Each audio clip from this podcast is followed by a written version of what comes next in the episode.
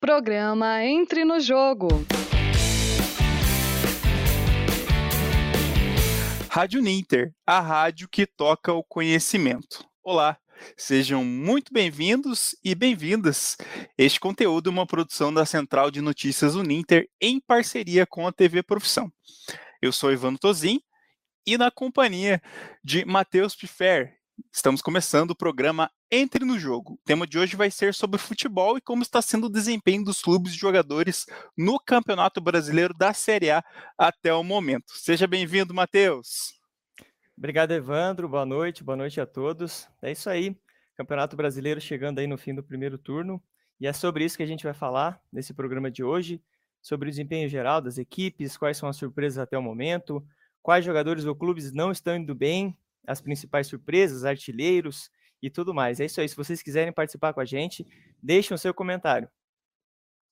É isso mesmo. Participe, interaja né, conosco para a gente conversar aqui a respeito de como está sendo esse primeiro turno do Campeonato Brasileiro. E de início, né, eu já compartilho aqui a tabela da Série A do Campeonato Brasileiro para a gente ir avaliando como é que está sendo esse primeiro turno. Né? A gente tem, então, é, em primeiro lugar, o Atlético Mineiro, né, que está aí liderando o Campeonato Brasileiro com 42 pontos.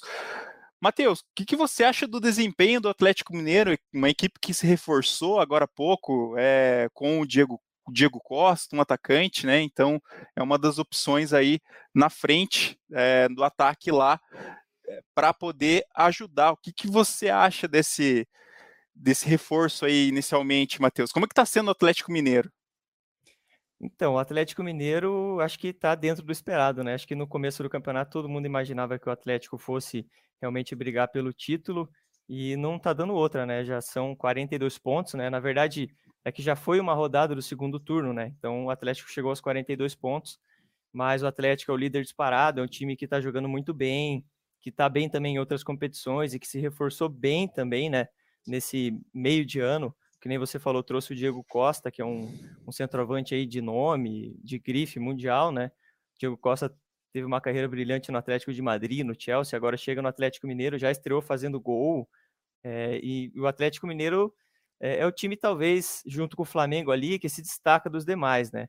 Que vem jogando um bom futebol, um futebol é, ofensivo. Até depois, acho que você tem um dado interessante para trazer uhum. para a gente aí sobre os gols da, da competição mas o Atlético Mineiro e o Flamengo contribuem positivamente nesse dado aí para os gols, uhum. né? São equipes que jogam de uma maneira bem ofensiva e também pela qualidade dos seus jogadores acabam se destacando, né? E o Atlético Mineiro, se eu não me engano, juntamente com o Bragantino, exatamente, é, são os times que menos perderam no campeonato.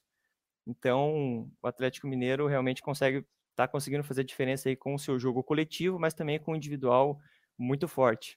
Uhum. E, Matheus, aproveitando também, é, falando um pouco desse gancho é, da, das, dos índices né, do, do brasileiro até o momento, ele começa tendo a terceira menor. Aliás, chegamos na metade do campeonato com a terceira menor média de gols dos pontos corridos. Mas isso se deve a alguns fatores que a gente pode pensar e refletir um pouco aqui, que os jogadores não tiveram férias entre as temporadas, né, devido à pandemia da Covid-19. Então as férias foram muito curtas.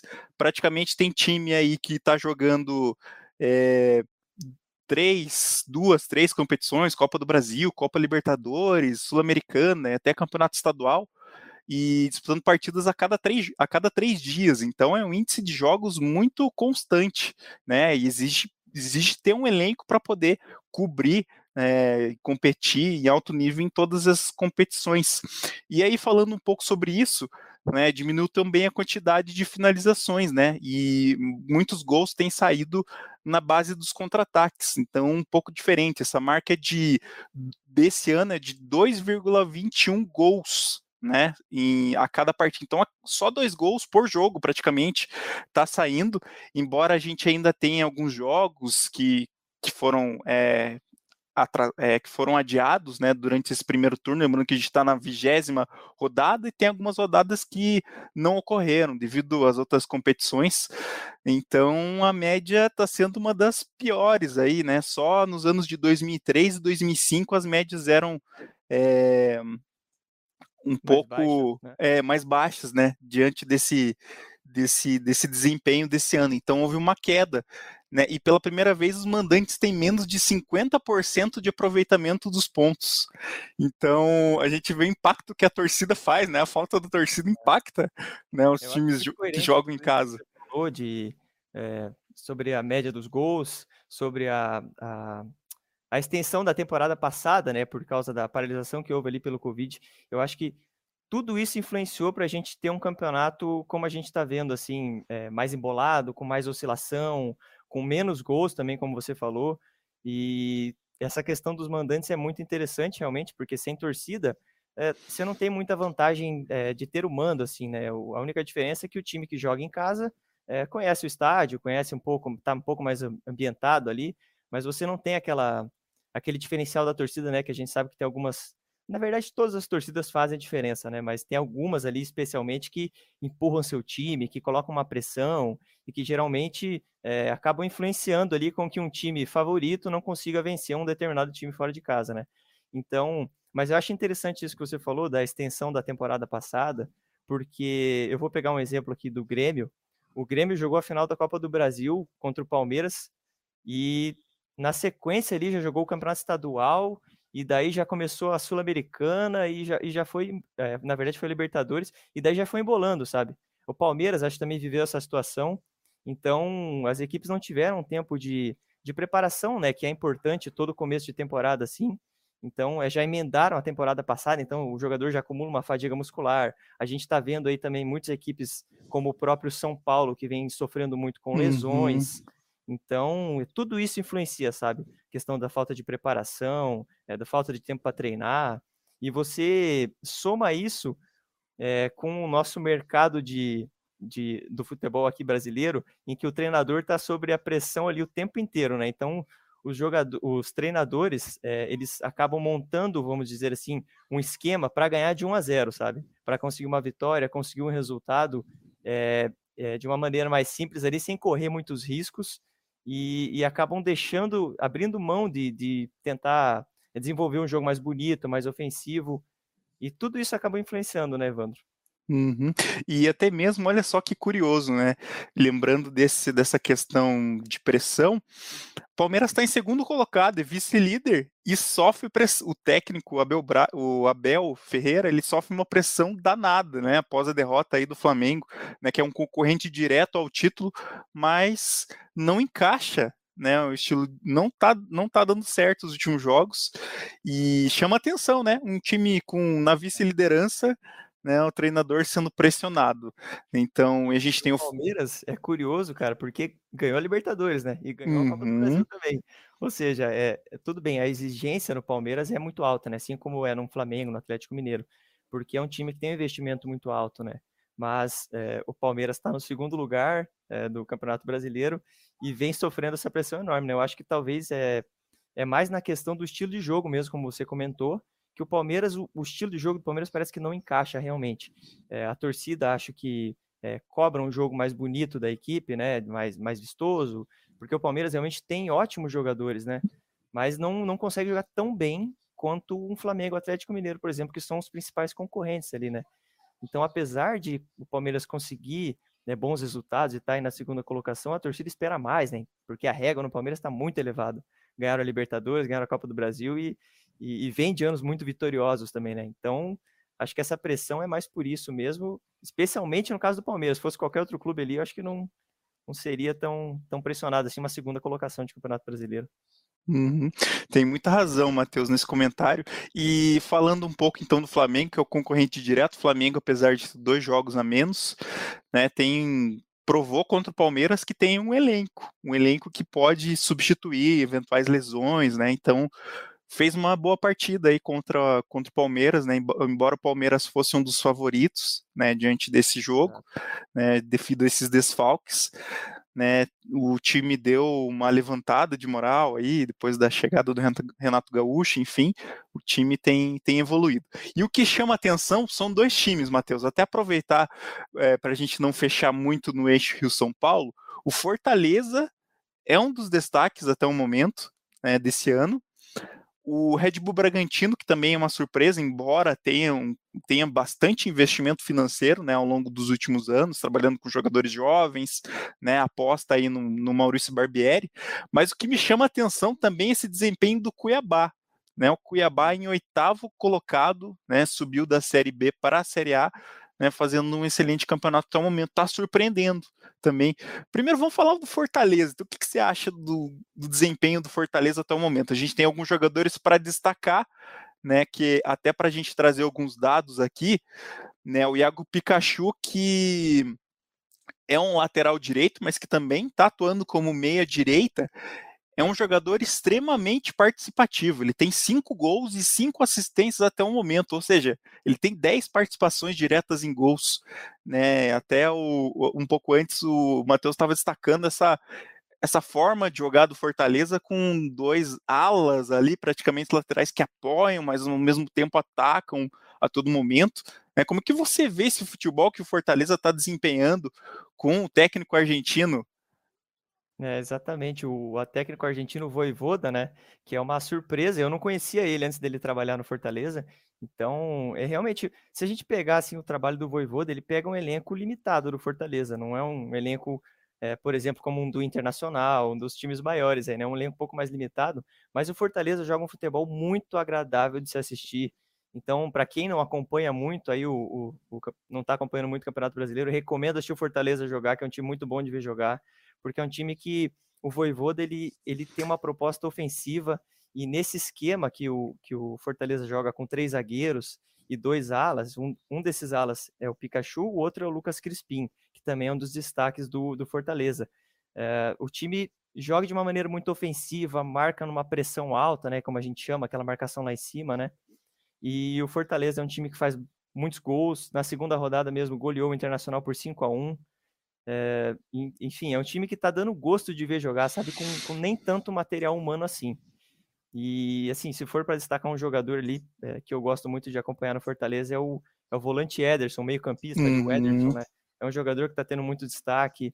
O Robson também, que jogou aqui no Curitiba, ele, ele tá brigando na artilharia, não sei se ele Isso, ele. Por aí?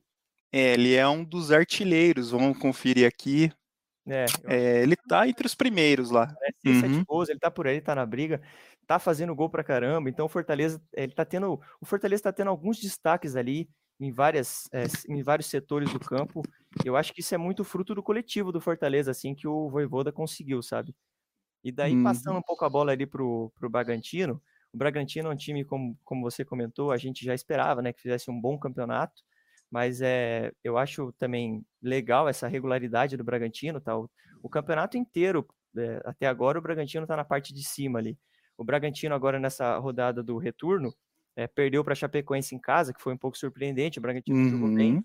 mas o primeiro turno do Bragantino foi muito bom, conseguiu vitórias expressivas, venceu o Flamengo no Maracanã, enfim, venceu o Palmeiras também em casa, venceu jogos assim decisivos. E o Bragantino é um time que também joga bem. O Maurício Barbieri coincidentemente, né, é, é o treinador que está mais tempo no cargo agora de um time brasileiro.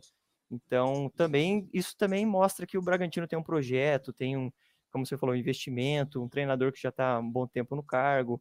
Tem alguns jogadores ali que, inclusive, foram chamados para a seleção brasileira. Que mais recente agora foi o Arthur, né, que é o ponta de lança ali, meio atacante, né? É, tem o Léo Ortiz também, que é um grande zagueiro que eu acho que esses jogadores aí daqui a pouco já vão cascar fora também. Mas uhum. o Bragantino também é um time que tá, tá brigando ali. Eu acho que a tendência é essa mesmo. Eu não, eu não, não espero que Fortaleza nem Bragantino né, caiam de nível assim, porque estão fazendo um campeonato muito bom, cara. Uhum. E falando do Cuiabá, só para só pra uhum. aqui, o Cuiabá ele não começou muito bem, né? Ele até uhum. rodadas atrás estava tava no bolo ali lá de baixo, mas ele conseguiu as, alguns resultados muito positivos aí numa sequência recente e já está na oitava colocação. Então, é, o Jorginho, que agora é o, é o, comandante lá do Cuiabá, você vê que ele está conseguindo dar uma cara para a equipe, que o Cuiabá agora está conseguindo vencer, conseguindo é, ficar mais tranquilo na tabela, né? E eu acho que a tendência, quanto mais o time sai lá de baixo, né, fica mais tranquilo, os jogadores jogam com menos peso, né? Uhum. Então, a uhum. tendência é o Cuiabá, eu acho que talvez demonstrar um futebol cada vez melhor aí, quem sabe se consolidar aí numa, numa Sul-Americana que já estaria excelente para a equipe. É o primeiro, primeira vez do Cuiabá na primeira divisão, né? Então já estaria excelente. Mas é surpreendente mesmo o Cuiabá na oitava colocação. Até mesmo eu aproveitar aqui o comentário que o Matheus fez aqui sobre justamente o. Voltando um pouquinho ali, sobre o Arthur, né? Ele que está sendo um dos destaques, foi até convocado aí para a seleção brasileira, né? Ele junto com o Ítalo, né? Que são dois atacantes que fazem uma dupla né, muito boa aí entre os, os dois atacantes da equipe do. É um dos do campeonato, né? Ele tá, ou do Bragantino ali, ele tá e, na parte de e, cima da artilharia, né?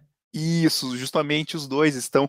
É, o, o, o, Arthur ele tem três gols marcados e seis assistências. Uhum. Dentro dessas assistências, é, teve passes que ele fez, que ele deixou para o Ítalo, né, para poder fazer o gol. A questão e... do Ítalo mais é a idade dele, né? Que ele tem uma é... mais avançada, mas é, é, sem dúvidas é um dos destaques do, um dos destaques do Bragantino ali.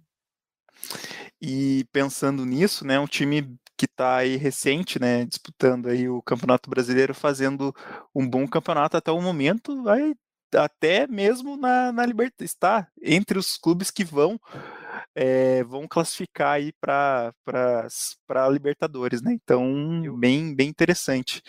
Falando um pouquinho aqui, ó, recuperei aqui, ó, sete gols o Ítalo tem, né? E tem três assistências. Né? Então, acho que um jogador que a gente pode destacar até o momento, que até mereceu chance é, na seleção brasileira, é, foi o Edenilson, né, do Internacional. Acho que dá para a gente destacar também, que é um dos caras aí que está tá à frente né, nos índices, nos números né, do Campeonato Brasileiro até o momento. Né, se a gente for ver, ele tem oito gols e cinco assistências. Então, é um dos caras aí que está fazendo diferença, é, principalmente é, em passes, né, servindo para os companheiros, ele que atua ali como meia direita, ali um extremo direito ali, né, o Diego Aguirre conseguiu, chegou, né, conseguiu reorganizar, né, o Inter não estava bem também, é, no começo desse campeonato com o Miguel Angel Ramírez e conseguiu reorganizar, deu aquela nova cara ali, uma nova forma de jogar. Até o Patrick também fez gol aí no último jogo, ele que é um volante, está aparecendo na, também lá na frente, né, para poder estar tá ajudando. Só para a gente deixar o comentário aqui da nossa colega, a Daniela deixou aqui o comentário que Fortaleza tem um jogo verdadeiro que dá muito gosto de assistir. Tem razão, é um futebol que a gente que está sendo bem bem bacana. Brasileiro. é, e sendo, um futebol gostoso de assistir, a gente que é caracterizado, né, por esse tipo de jogo que tá meio difícil, né, a nossa seleção aí, mas o Fortaleza tá representando muito bem, sim.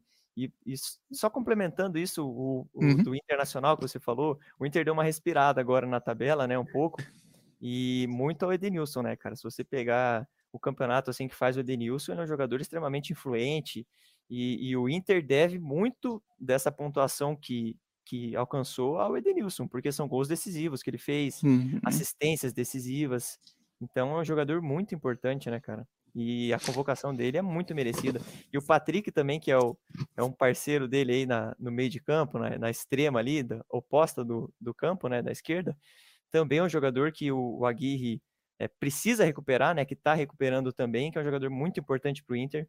E o Inter sofreu, mas agora está dando uma respiradinha. Vamos ver se agora embala, quem sabe chega aí na, na zona da Libertadores, porque também o Inter fez um, um primeiro turno um pouco decepcionante, sim, cara. Esperava o Inter um pouco melhor na tabela. Uhum.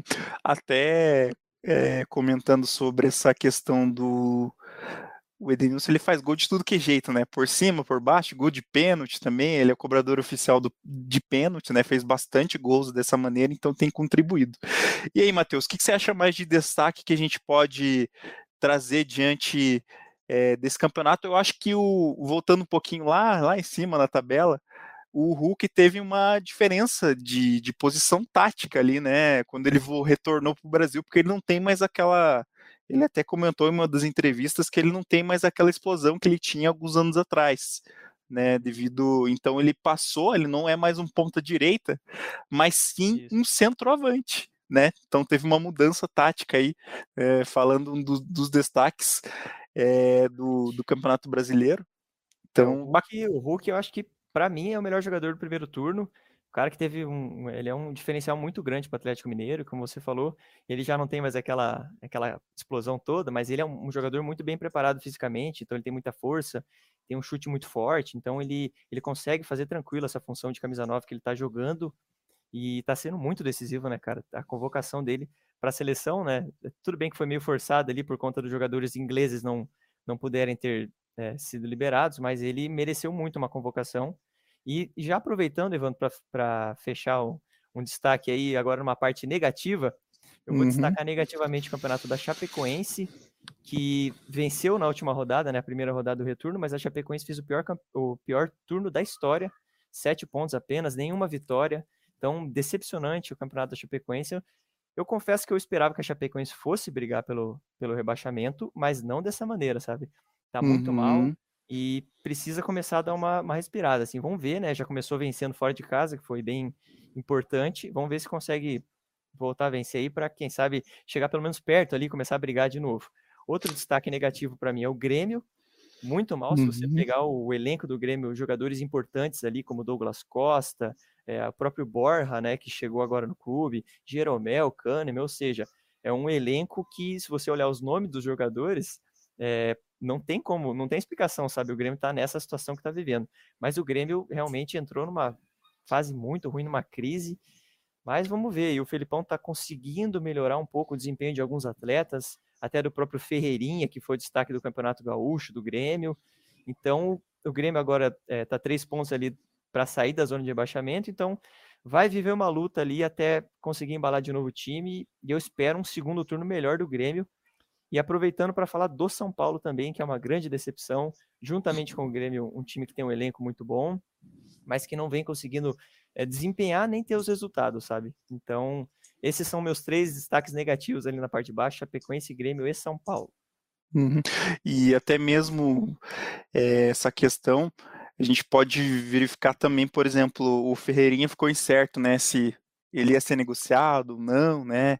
O Grêmio também tem vivenciado algumas lesões de alguns jogadores, né? O próprio Kahneman, agora o Pedro Jeromel teve uma lesão novamente aí, então é, essas dificuldades que o técnico tem que lidar, né? Essas é, vários jogos, né? Durante a temporada, né? Um em cima do outro, então acaba provocando. Falou até, né?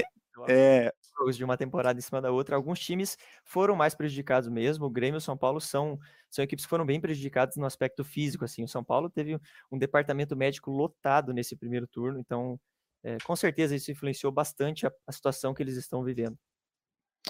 E então fica essa, esse, esse destaque aí né, dos times que não estão indo muito bem. Vamos ver como que vai ser, o que esperar né, desse segundo turno da, da competição do Campeonato Brasileiro. Tem muita bola para rolar. A gente tem rodada no final de semana novamente, né? Agora tem essa parada agora para a disputa da Copa do Brasil, né, durante o meio da semana.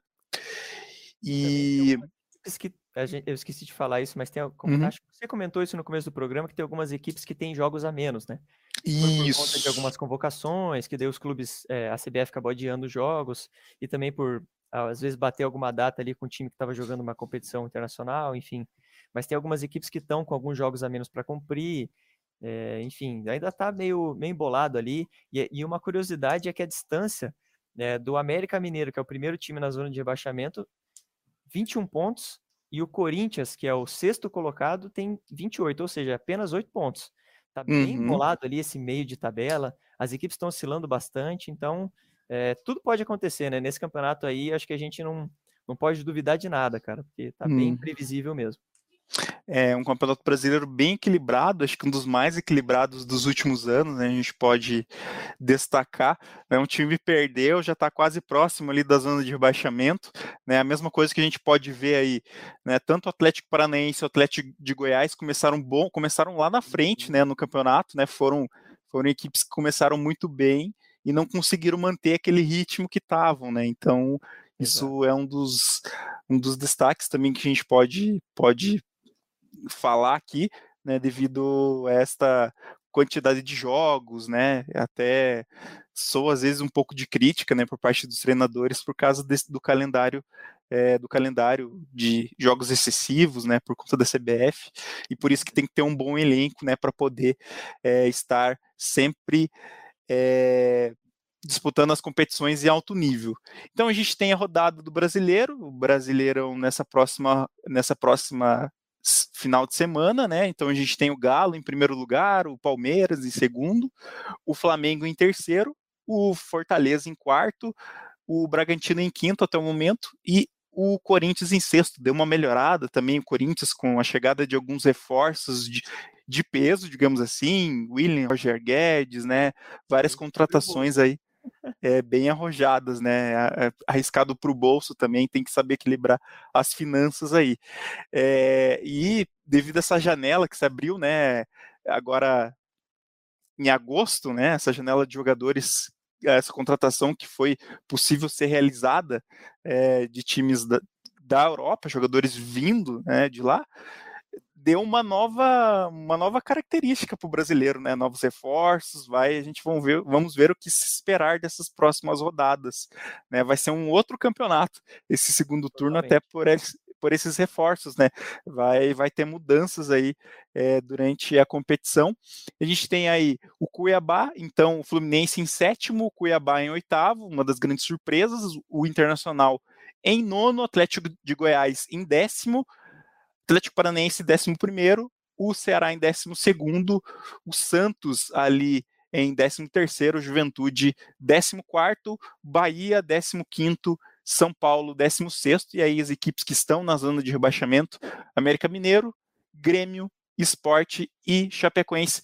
O Esporte, que não falamos, é um time que tem um dos piores ataques até o momento né, do, do campeonato, então é, os números não estão sendo muito bons lá para a equipe de Recife. Né? Então era isso, a gente se propôs fazer é, um resumo né, de como está sendo aí o Campeonato Brasileiro. Cara, claro, a gente poderia conversar muito mais, tem muito mais aspectos que a gente pode trazer do Campeonato, do campeonato Brasileiro, mas é só meia hora, né? A gente tem que fazer esse resumo é, dos principais destaques e daqui a pouco a gente tem o um programa Fala Prof, começando às sete e meia da noite, né? São todos convidados para poderem acompanhar a edição do programa de hoje. Matheus, deixa algum comentário final aí, né? Que você queira falar sobre esse que se esperar desse Campeonato Brasileiro. É difícil, equilibrado, né? Às vezes você aposta ali, ah, esse time vai ganhar, Bragantino, pô, Bragantino era favorito para ganhar do, da Chapecoense. Ninguém esperava que eles iam perder em casa, assim como o Juventude ganhou também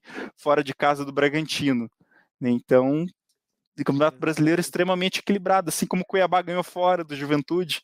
Né? Então, o Campeonato Brasileiro não dá para se prever. Ainda mais esse ano, né, Evandro? A gente está vendo bastante aí. Por exemplo, a gente comentou no caso do Cuiabá, um time que estava lá embaixo, brigando ali, junto com o Grêmio Esporte, América Mineiro, embalou três, quatro vitórias aí, já está lá em cima. Então, o campeonato está bem embolado, né? Eu acho que o, o, o que está conseguindo descolar um pouco ali na frente é realmente o Atlético Mineiro, o Flamengo, que tem alguns jogos a menos, que eu acho que o Flamengo vai vencer esses jogos e vai descolar junto com o Atlético Mineiro.